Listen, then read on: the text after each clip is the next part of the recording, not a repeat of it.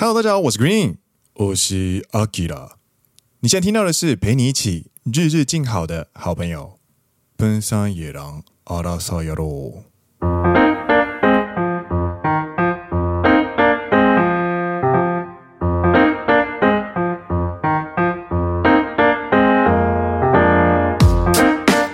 耶！欢迎来到第十三季的第十二集，是的。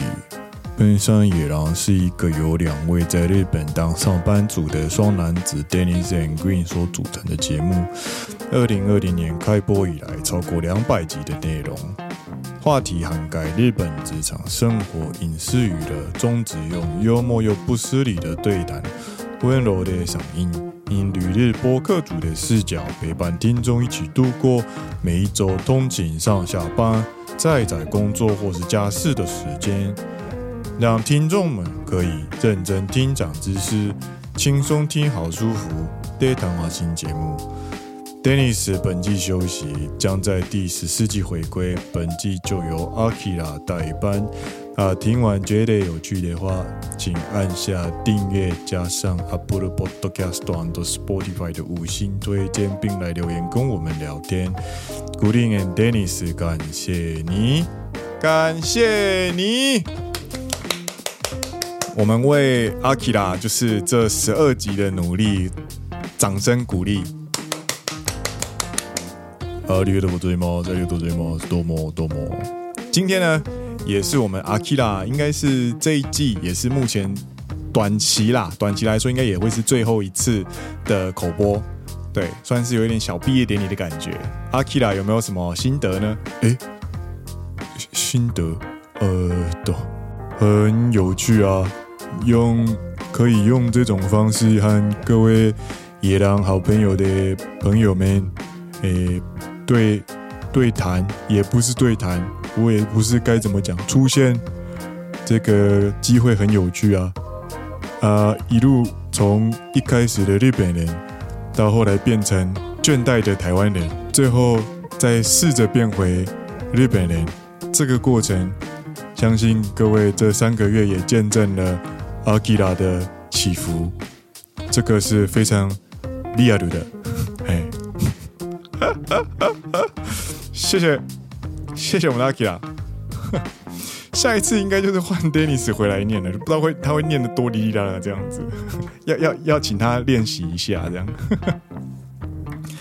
好啦，那今天呢，就是终于要回来跟大家聊日日静好啦。不过在聊日日静好之前呢，要跟大家分享一下。诶，六月十六、六月十七这这几天的心情哦。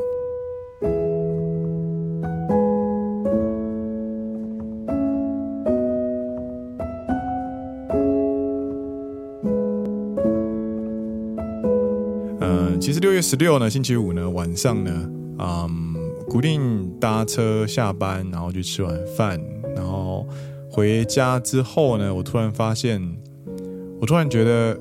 想吃拉面这样子，对，然后就跑去家里附近的拉面店吃，然后吃完拉面之后，因为那个拉面真的好好吃，然后心情就很好，就骑着脚踏车，晚风也很舒服这样子。然后因为古令住在京都的比较郊区的地方，所以其实晚上的夜空还蛮清楚的，真的。所以那一天刚好我随身又有带着相机，因为最近刚买 Fujifilm 的那个 X-E4，那新买的相机你就会。不断的想要带在身上，而且那一台相机就是让你街拍用的，所以它非常轻薄短小，非常好带，然后画质非常好这样子。然后回到家的时候，我就抬头看了一下夜空，这样就是万里无云，然后星星闪烁。我觉得，诶，是不是可以来就是拍个星星，试着拍拍星星这样子？然后我就立刻进回家，然后把那个脚架从我的 Project 的那个投影机拆下来，然后拿了一个小凳子，然后就。走走走走去呃停车场，就是古令住的公寓的停车场，架好之后，就是开始来设定呃曝光时间，然后各调的各式参数，然后就这边曝光这样子。一开始就是会用一些短的曝光时间，可能是呃三十分之一秒啊，或者是五分之一秒，然后就是用大型就是大曝光，然后小曝光，然后慢慢的拉大拉拉大拉大拉大拉大这样子。然后到后来呢，我直接调。快门呢，就是给它拉到八分钟这样子，它就会一直打开，一直打开，一直打开，然后就是等讯号，让讯号一直进来这样子。然后在拍摄的过程当中呢，我突然意识到，哎，我设了五，我设了就算只有二十秒，我也拍得到星星移动的轨迹耶，这样子，因为就觉得。我明明是用脚架，为什么拍起来那个星星是晃的，不是点的这样子？它不是一点，而是一条线这样子，一条很短很短的线。我没有晃到啊，这样子。后来我就玩心就来了，我觉得，诶，我如果可以拍到这一小条，那我是不是可以拍到一条超大的这样子？然后我就把那个时间拉长到八分钟这样子。我就对好焦之后呢，我就按下八分钟的快门，然后我就坐在停车场这样细细的品尝，就是这个氛围这样子。我突然变得。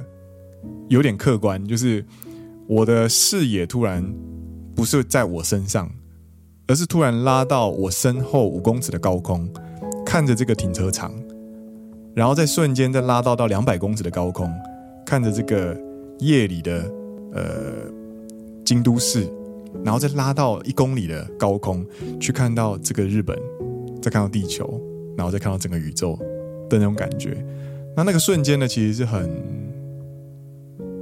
平静的，很舒服的，很轻松的，因为那个是星期五的晚上，我忙了一个礼拜，我终于可以休息了。然后我星期五晚上并没有出去吃饭，没有社交，没有干嘛。我吃完一碗很舒服的拉面，然后回到家之后，在完全没有人的停车场，很安静，然后万里无云这样子非常优秀的天气状况下，然后搬着一个板凳，吹着晚风，然后。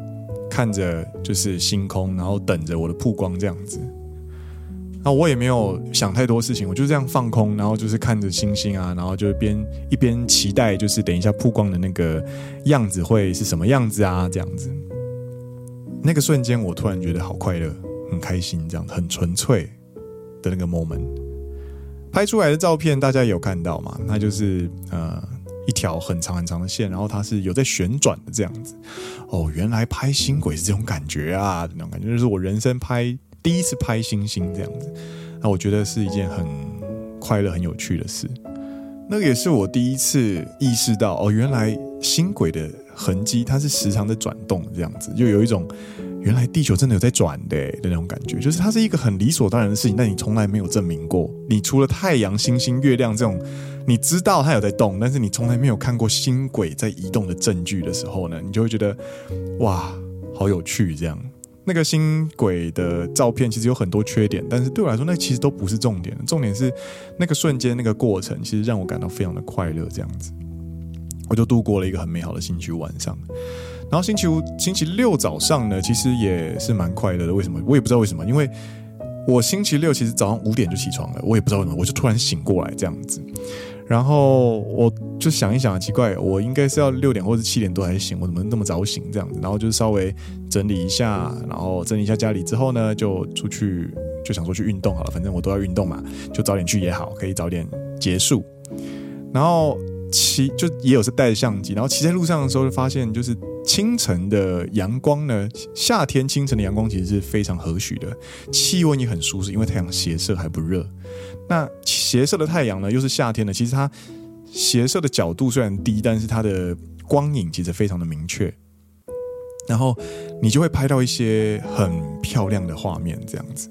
而且整个城市都还没醒，你知道，大家都还没睡醒，所以呢，其实你偷偷的跟在一个人后面一两秒，其实是不会被发现，也不会有人在意的。这样子，就是骑脚踏车，然后稍微偷偷的跟在一台车后面，就是两秒钟，然后拍个几张这样。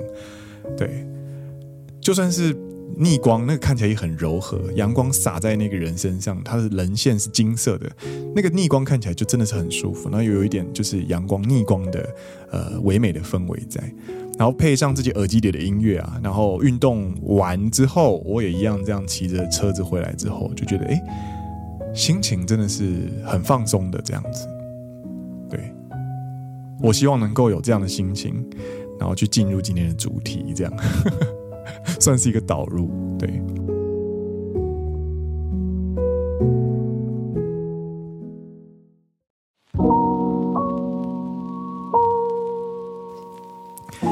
那今天的主题呢，会是我们要聊的是《日日静好》这本书哦。那它是全名叫做《日日静好九十岁精神科医师教你恬淡慢活的幸福人生》。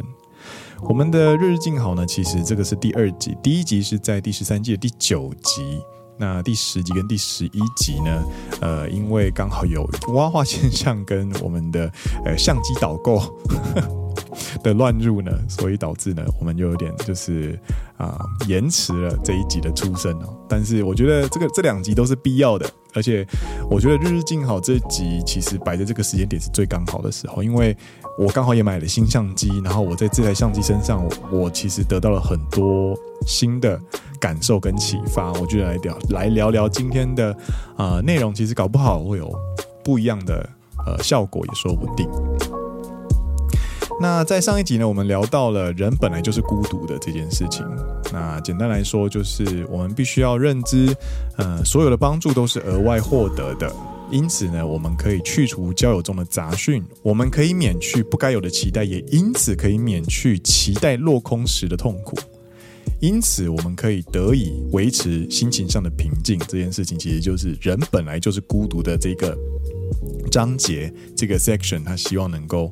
呃，传达给大家的第二个呢，今天呢就是要跟大家聊第二点跟第三点，弹性跟理解自己。那我们就开始喽。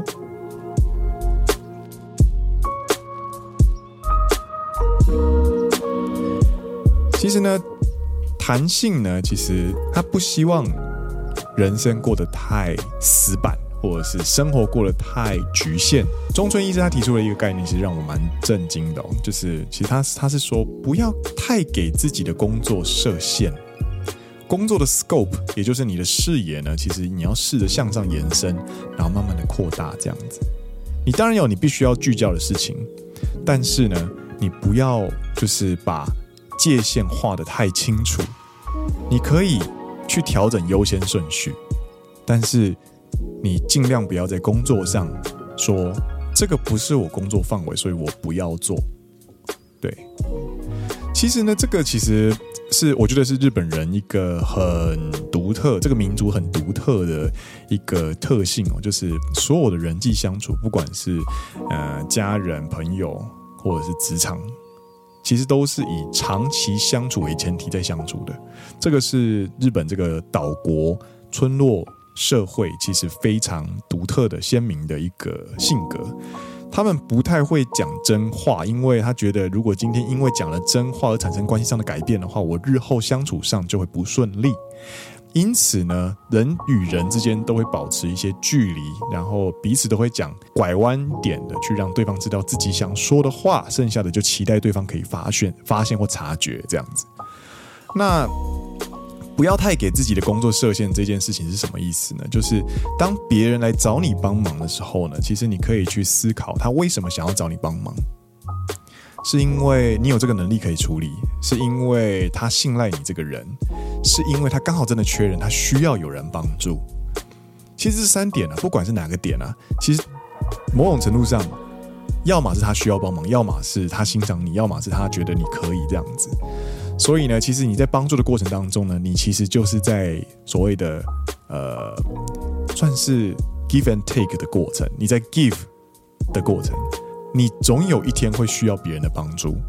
那其实你在帮他的过程当中呢，你周围的人其实都看在眼里。在这个社群里面，其实大家都知道哦，你是一个会帮助其他人工作的人。在将来，或者是甚至在你没有注意到的时刻，其实呢。你这个保持弹性的工作态度呢，其实会受贿。那因此呢，大家就会觉得说，诶，因为是他的案件，所以我帮他处理一下好了。哦，因为是他的案件，所以我来提醒他一下好了，而不会说他的案件是他的案件啊，我的工作就到这边，我没有义务要做那件事情。当你选择一个工作态度之后，别人会用同样的态度去面对你。那虽然这种事情不能。有过多的期待，但是呢，保持工作界限的一些适度的模糊或者弹性呢，其实是重要的。这是第一点。那保持弹性的第二点呢，其实他说，我们应该要放下自尊心，当主动求和的那一方。这件事情我承认我做不到，但是呢，其实中村元子他说，因为我们在争执的过程当中，通常都是争一口气，除非你是在做商业交涉，或者是一些真的很会影响到营业额，这就是实际数字的的增值。但除此之外，其实很多时候人际关系它都是争一口气。所以如果你卡住的话呢，其实很多时候这件事情经过时间的酝酿，它只会越来越难开口，越来越难讲。那放下自尊心去当主动求和的那一方呢，其实是中村原子在工作时候的一个哲学，这样子。他就他如果察觉到这个人的对自己的态度有所改变，他可能就会说：我们刚刚的讨论的过程当中，我是不是有？呃，我不管有没有就是冒犯到你或者让你不舒服，我都跟你道歉。这样子，透过这样的自我开示呢，其实也可以获得对方的谅解，或者是获得对方信任，所以就可以讲自己真正的想法，可以促进沟通。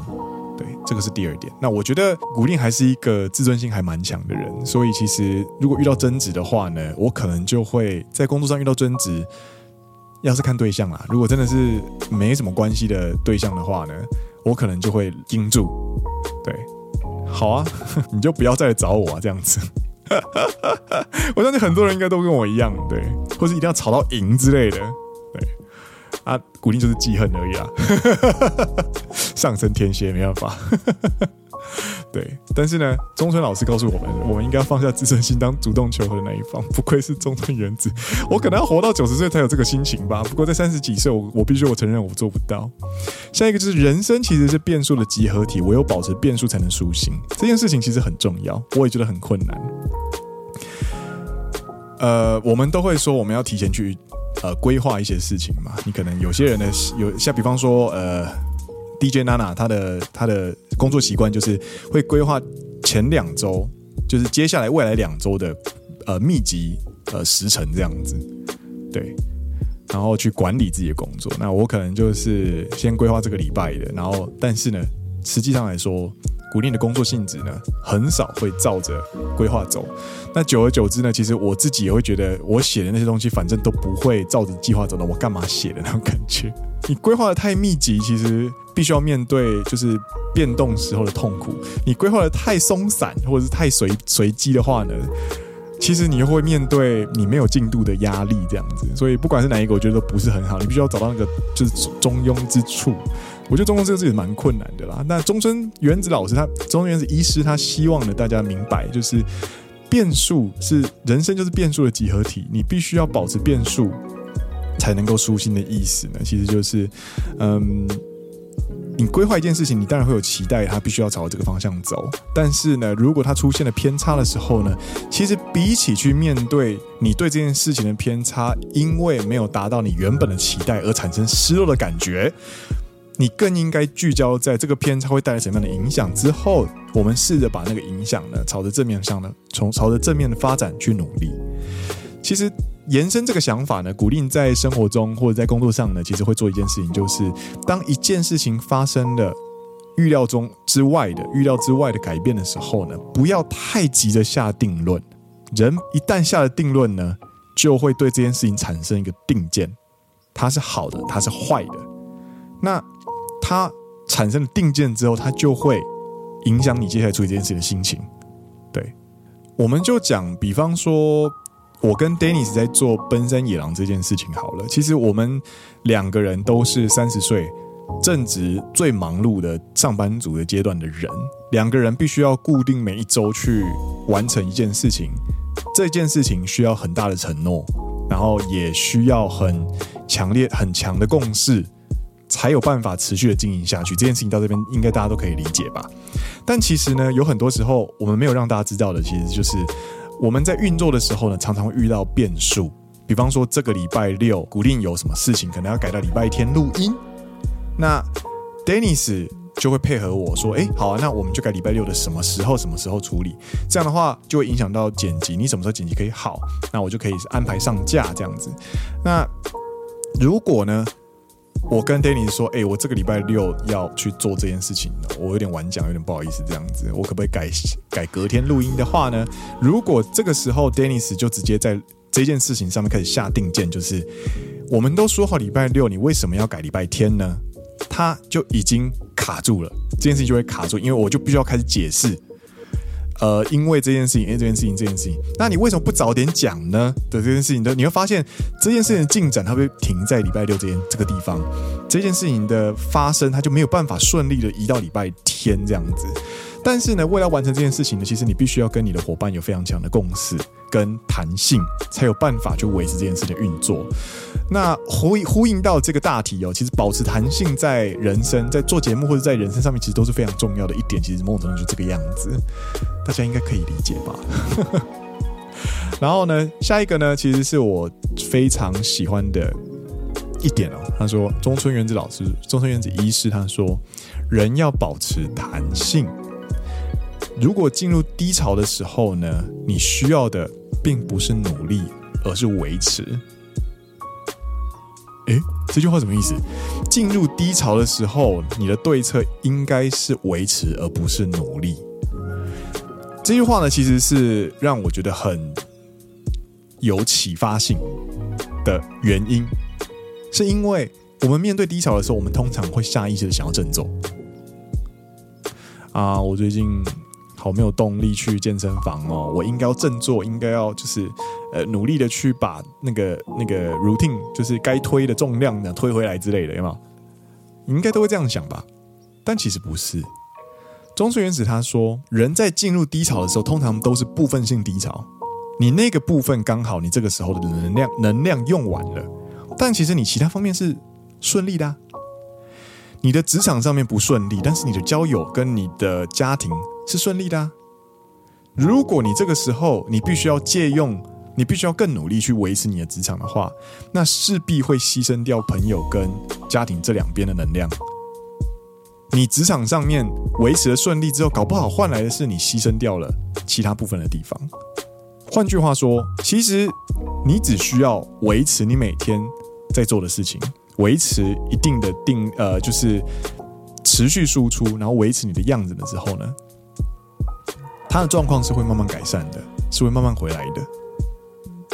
听到这些呢，其实我真的觉得是非常非常颠覆性的一个思维模式。这个需要你真的要九十岁的人才讲出来的话，我觉得，因为年轻人会害怕偏离轨道。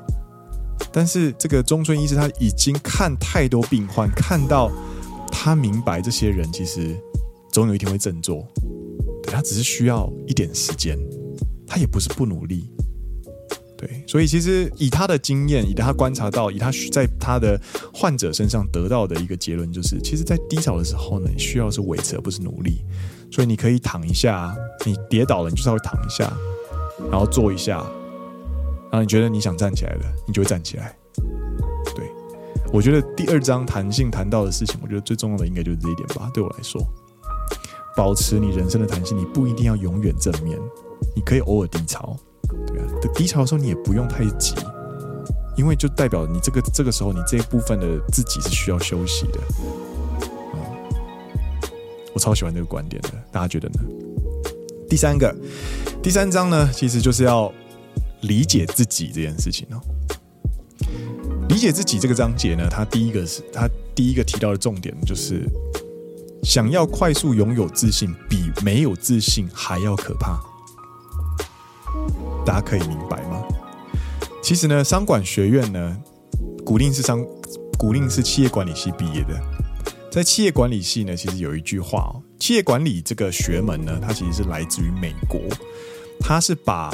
呃，知识变成工具，然后去用一个又一个的工具呢，去让你学会工具之后去分析，呃，你所见的一些情报，这样子，我都把我们在呃我在硕士班的时候，我第一次明白，就是企业管理学问学门这件事情，它叫做工具工具科学，算是工具性的知识这样子，工具性的流派。应该是吧，我也我也我也忘记那个名词了。但是他就是他的意思，就是说他把美国其实喜欢把数，就是导出公式啊，或者是什么指标啊，或者什么数字啊。你看行销四 P 啊，STP 分析啊，S SWOT 分析啊，各式各样的分析工具啊，其实都是他把一些知识呢，把它组装成或者整理成一个你可以拿出来一直使用的工具，对。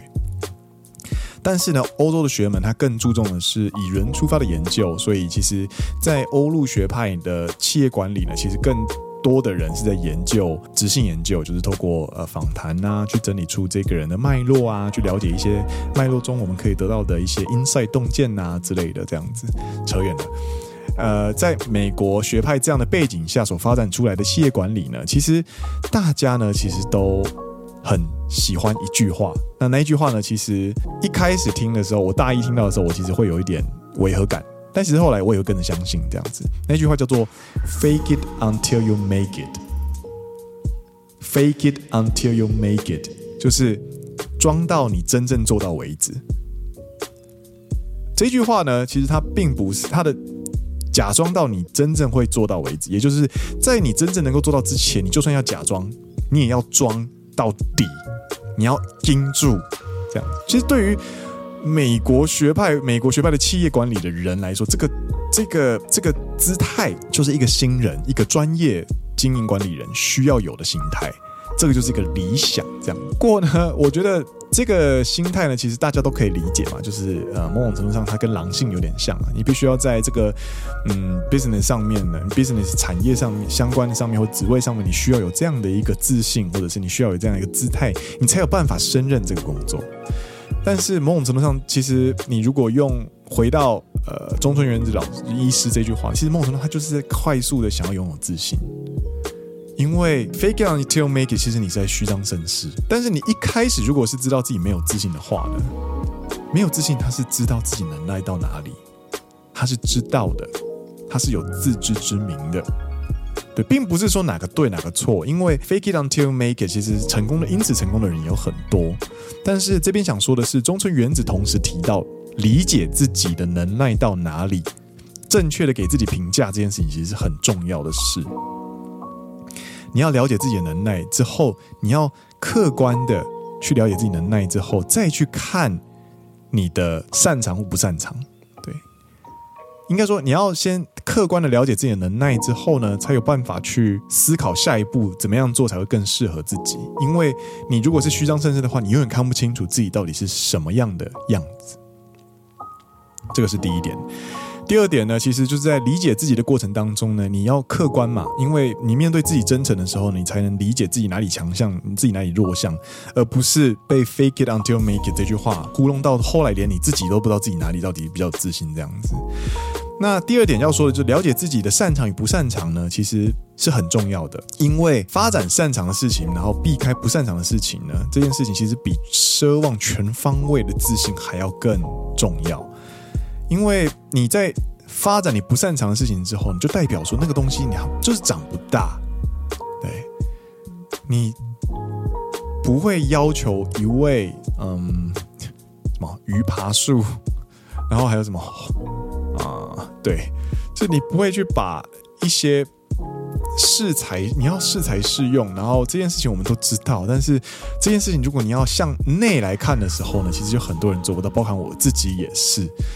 很多时候你就很难判断，就是自己到底适合什么样的东西，擅不擅长。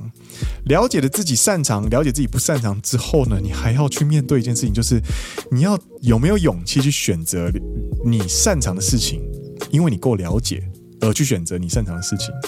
这件事情就是另外一个话题，一个另外一个课题。第二点，这件事情就是了解自己的擅长与不擅长。那这件事情就会连接到最后一点，就是聆听身体的声音哦。工作不需要鞠躬尽瘁，相信适合，然后做得久，其实是更重要的事情。有时候你拼死拼活到后来，你会发现，其实只是因为那份工作没有那么适合自己。那世界上其实有很多的机会，就像保持人生的变数，如果有机会来，其实就是可以试试看。那试的过程当中，你发现这个东西好像不擅长，也不适合，你也有客观的。给过时间去验证这件事情之后呢，其实你就可以听聆听一下自己的声音，就是你会不会害怕礼拜一的到来？你会不会失去 me time？你会不会觉得这份工作失牺牲了太多，让你觉得不想牺牲的东西？他所求了太多，你不想给的东西？你的身体会告诉你，你可能会害怕上班，你可能会每天都有一种很强烈的倦怠感，然后你可能会压力大、忧郁。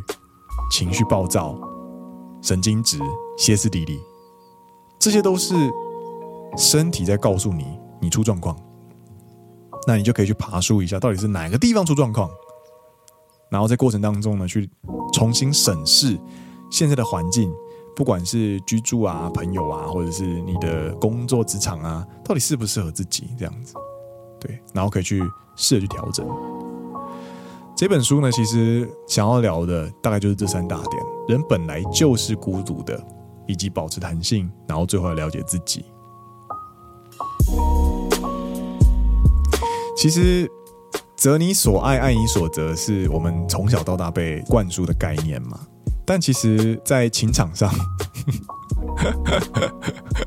失败次数比成功还多的呃，古力呢，后来理解一件事情，除了要追你喜欢的人之外呢，你也必须要去看看对方到底适不适合自己。这个都是血泪啊，真的。这个东西，这个东西就到最后都就回到第三点，就是你比较理解自己。对。然后中村元子老师其实在最后有提到说，烦恼其实大多分大多呢都是来自于比较。你的薪水其实可能对你来说是够用的，但是你看到别人的薪水比你高的时候，你就会开始比较，说：诶，同年纪，诶，为什么他薪水就是多了我两两个百万这样子？或者是有没有最？其实最，我其实觉得到三十一岁最常出现的状况就是，比方说有一位叫做奥山由之，奥山由之是一位写真写真家，他是一位摄影师，非常知名的摄影师，他拍过非常多的作品，包含像《麒麟来了》那个大河剧的《麒麟来了》的那个封面啊，很帅的封面，有没有？就是奥山由之拍的，然后他有帮米津玄师，有帮福山雅治，然后宝矿力水的，其实他都有拍过。他是一位非常优秀的摄影师，然后最让我震惊的是，他只有三十二岁，他是一九九一年出生，跟古令同年。其实这种事情就很常发生，就是你看到了。一位跟你同年纪的人，在他的专业领域有非常卓越的发展的时候，尤其是在三十几岁的时候，你就会立刻想到脑中那句话，乡民那句话：“我到底在干嘛？”或者是“我还在妈妈十块”这样子，你开始会产生比较嘛？但是我后来发现，比较这个心态啊，其实是过于自负，因为呢，你开始比较的时候呢，你就是把两个。比较对象的一切条件看作是对等，你其实你投入的领域跟他就是完全不一样，你的天分跟他天分完全是不一样，就连双胞胎个性都会南辕北辙，更不用提完全两个独立的个体。所以，我们不能就是被年龄同年纪的人的存在所蒙蔽眼睛，这样子。就是大家还是要保持不要比较，每个人都是独立的个体，但这件事情是非常困难的。为什么？因为亚洲学生是在比较的过程当中成长起来的。生物学上呢，比较这个心情呢，其实是维持危机感的一个重要的生存的机制。别人都在逃离火山的时候，你没有去发现自己和别人的差异，你还往我火山走的时候，那你注定要灭亡嘛。最后活下来的人都是那些有危机意识的人。但是在这个时代，你有错误方向的危机意识，其实是徒劳的，是痛苦的。所以这个时候呢，你更需要调整的心情，就是去注重每一个个体独特的样子。其实啦，人生下来就是苦集灭道，那每个人的烦恼总量呢，其实都是差不多的。我们常常会说，新演员跟新垣结衣结婚，他好幸福，他好快乐。但我们不是新演员，我们不知道他，我不知道他的烦恼是什么。他可能会烦恼接下来的创作路线会被放大检视，他可能会烦恼接下来一切的演艺路线，他的肩膀上都是挂着你是新垣结衣的丈夫，他会有过多的期待，他要怎么去面对这些东西？他面对这些压力的时候。新演员必须死，有没有？网络上很喜欢开玩笑这样讲。我相信他也一定遇过这个东西，他也处理过这些烦恼。你觉得新演员他付出的代价或者他必须要面对的压力会比比较少吗？好像也不会，好像也不会。对啊，还有我们都羡慕谁？我们都羡慕很多富豪、财富自由的人，但是财富自由的人他会有新的烦恼，他可能要维持那些成就他财富自由的社群、工具、数字。每天都归零，必须要重新去想下一个话题。他必须要去追新的资讯，他要面对比我们还要更多倍的 FOMO。他只是烦恼的东西刚好跟我们不一样而已的时候，我们就会错把他没有这层烦恼就代表他没有烦恼。其实不是的，烦恼的总量来说，大家都是一样的。所以，我们不能去比较跟自己完全不同的独立个体。这件事情要跟所有家里有人当老师的人讲。古令的爸妈都在教育界工作，所以古令真的是不能说深受其害，但是必须说很有感触。这样子，不要比较，真的，成绩它只是个数字而已。真的，读书的目的是为了创造更多机会，不是要为了赢过他人。当你被教育成你要只要赢过他人的时候呢？当你有一天赢不了的时候，你就会觉得你人生是全全部失败的。嗯，嗨，其实。中村原子医师他后来说：“其实我们人啊，到后来只要活得像自己就够了。”这句话真的是万流归宗，他他就是精简的，像是一个大师的招式一样，或者他是一个书法家的那一撇，他画下这一撇的过程当中，这一幅画就完整了，这样的感觉。其实你做了这么多尝试，你做了这么多追求，你做了做这么多事情，到到后来，其实。我们只要追求的活得像自己，其实对于中村原子来说，人们就够了。Enough，Enough 这件事情呢，其实是最困难的事情。所以结论来说是什么呢？结论其实我想要拿熊仔在二零一五年发行的无限专辑里面最后一首歌叫做《信》里面的歌词哦。他说：“才发现以往总以外在的诱因分心，却忘记扪心自问内心的声音。”问题不在梦与现实如何二择一，活出自己，让两条路线二合一。You see，该问的问题不是你想成为谁，而是最真的你要怎么活得最美。不必落入世俗对你的分类。You are unique，你就是你，你未曾分裂。这首歌呢，其实是我二零一五到现在。我只要迷惘或者低潮的时候，都会找出来听的一首歌。希望献给所有在三十岁迷茫的各位。那这本书的介绍就到这边告一段落。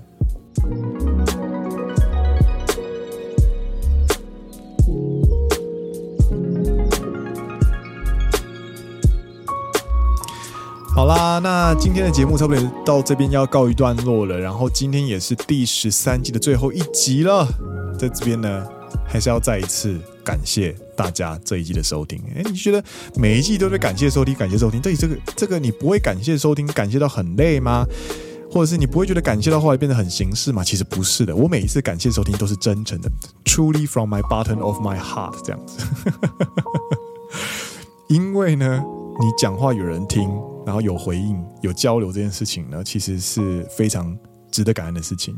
大家愿意花时间在这么多情报的时代里面，他愿意花他的宝贵的时间来收听你分享这些讯息，还愿意跟你交流想法。我觉得这个呃，社群这个运作跟做节目这件事情，就对我来说，他最满足的点其实就是这个地方。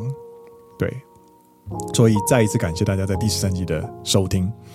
那也感谢呢，愿意听完内容之外，还愿意跑来交流心得的每一位野狼好朋友，包含上礼拜分享完就是呃富士富士相机购入的这个神奇导购的过程之后，被我推坑成功推坑买了富士底富士相机的人，大概就有三位吧。Fujifilm 没有赞助播出，但是我真的觉得。当你可以因此而影响到其他人的时候，你就觉得哎、好爽，好开心的那种感觉。你也可以明白，就是哦，原来这个节目是有力量的，对。然后感谢大家呢，其实陪我一起度过第十三季的另外一个原因，是因为呢，其实录节目呢一季，其实我也知道我撑得过来，但是其实因为两个人录节目变成一个人嘛，所以其实。就必须要一个人思考，一个人想，一个人做节目，录完音剪辑，然后再交给 Dennis 他帮忙上架。创作的过程当中，这一次就变成是我一个人处理。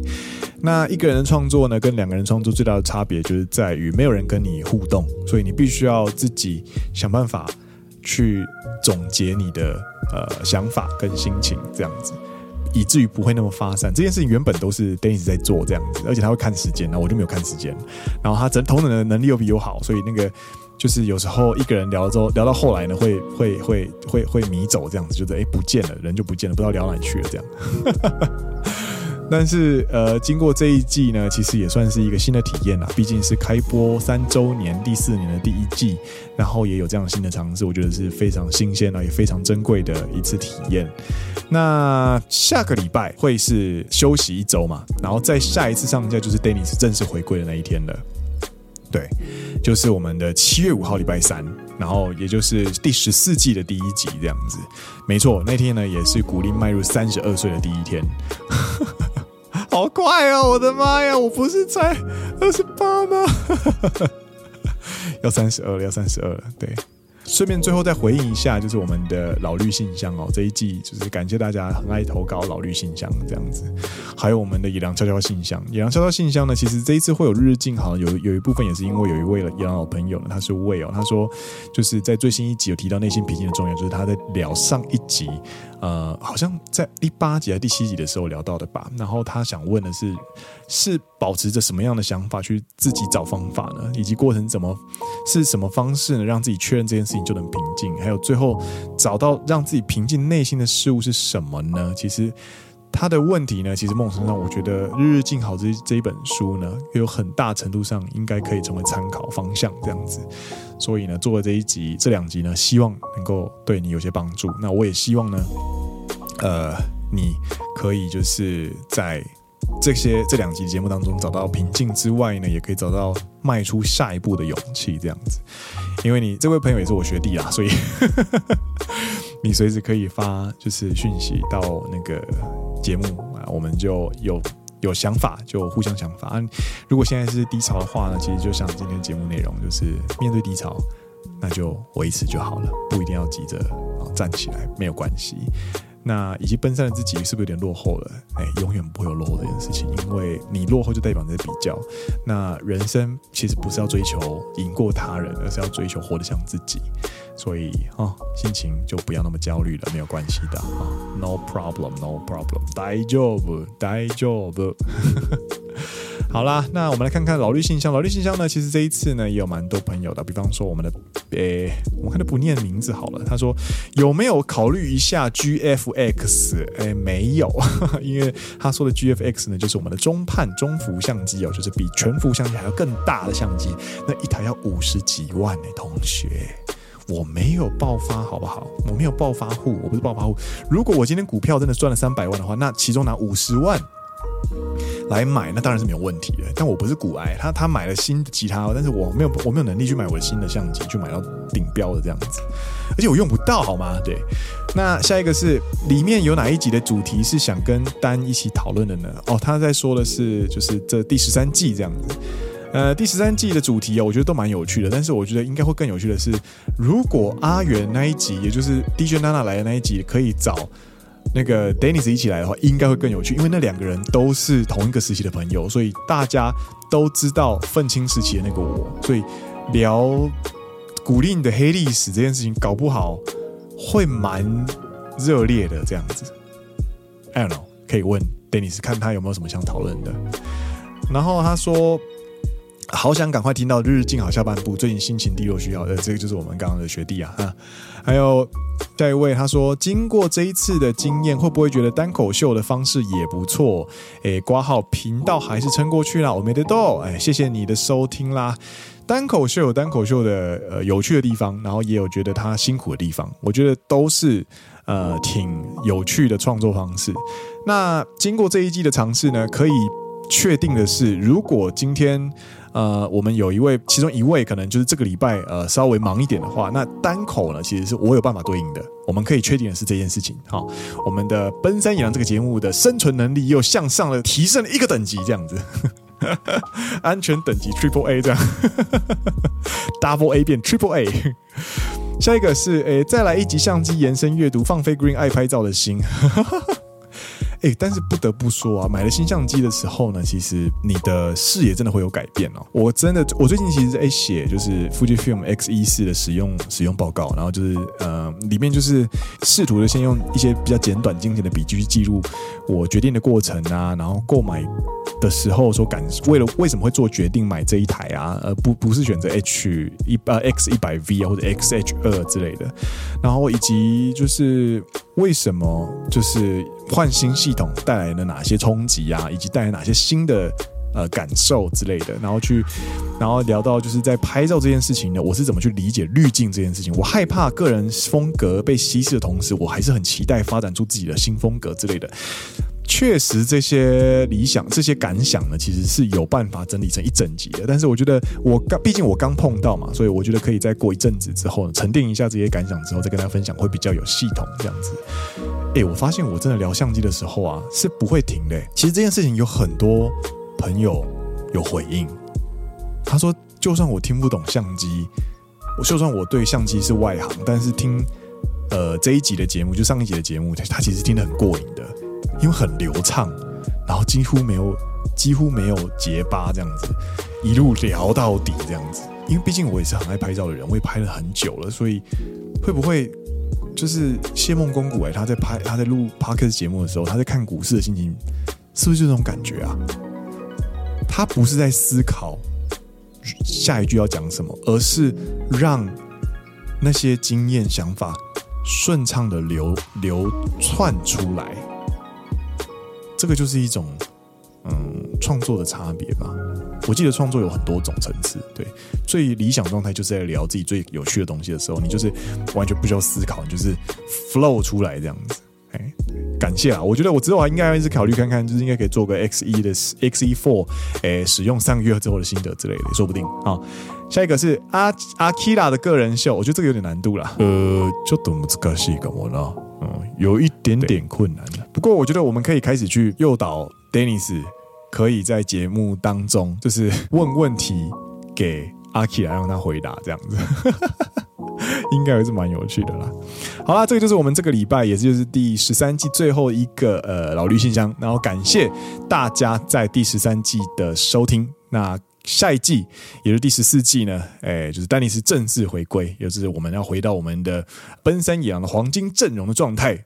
那也希望大家可以继续支持。那我们就下个下一季再见了。我们下个下一季七月五号再见了，大家拜拜喽！我们就要拜拜喽！我们拜拜喽！拜拜喽！拜拜喽！好了，那就这边告一段落。我是 Green，我是 Akira。你现在听到的是陪你一起日日静好的好朋友奔山野郎。阿拉萨亚罗，我们下一季再见喽！大家拜拜，拜拜。